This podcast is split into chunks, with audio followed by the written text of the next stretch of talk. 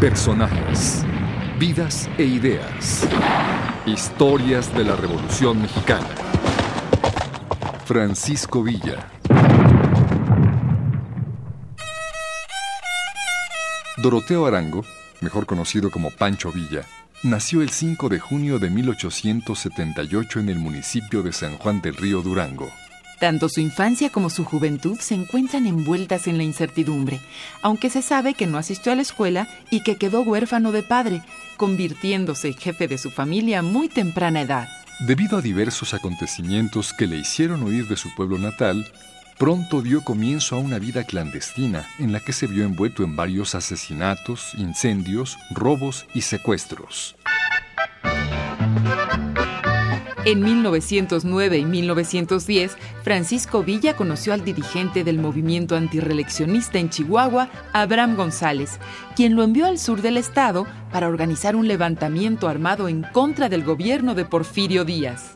Habiendo reunido a una partida de 500 hombres, se incorporó a la lucha de Francisco y Madero en Chihuahua, en el mes de abril de 1911, y ahí recibió el rango de coronel de manos del entonces jefe revolucionario.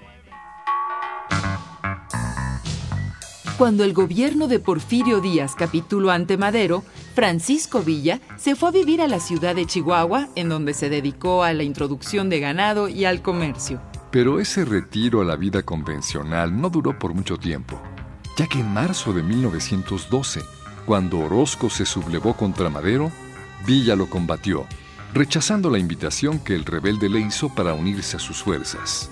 En cambio, Villa se incorporó como coronel a la División del Norte Federal, que bajo la dirección del general Victoriano Huerta había sido enviada por Madero a combatir a los rebeldes. Mientras tanto, se desarrollaba una relación hostil entre él y el general Huerta, quien apreciaba las cualidades militares de Villa, pero quizás temía al brillante militar que veía en él. El 3 de junio de 1912, Villa escribió al presidente Madero una carta solicitando no estar más bajo las órdenes de Huerta.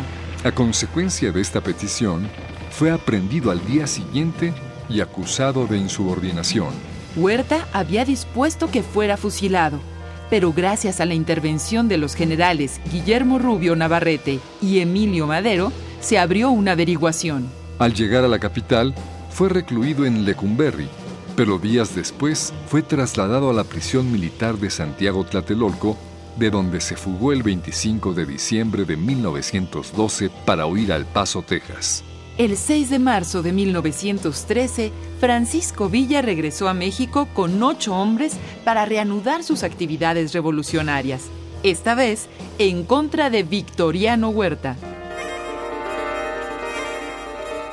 Para lograr su propósito de derrotar a Huerta, se alió con José María Maitorena y Adolfo de la Huerta, con cuya ayuda arrebató al ejército federal el control de las zonas rurales del estado de Chihuahua.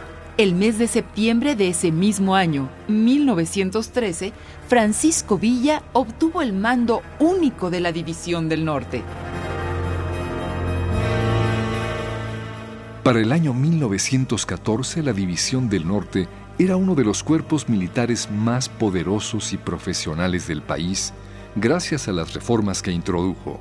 Eliminó a las soldaderas para mejorar la movilidad y velocidad de sus tropas, hizo de los ataques nocturnos la regla de combate y dotó a su ejército de una brigada sanitaria, entre otros cambios importantes. Pero el creciente poderío militar de la División del Norte, aunado a la popularidad de Villa en el país y en el extranjero, acabaron por sacar a flote las divergencias que lo separaban de otro de los máximos líderes del constitucionalismo, Venustiano Carranza.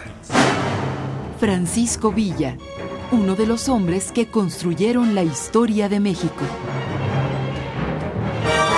Una producción de la Secretaría de la Defensa Nacional, la Secretaría de Educación Pública, el CONACULTA y Radio Educación.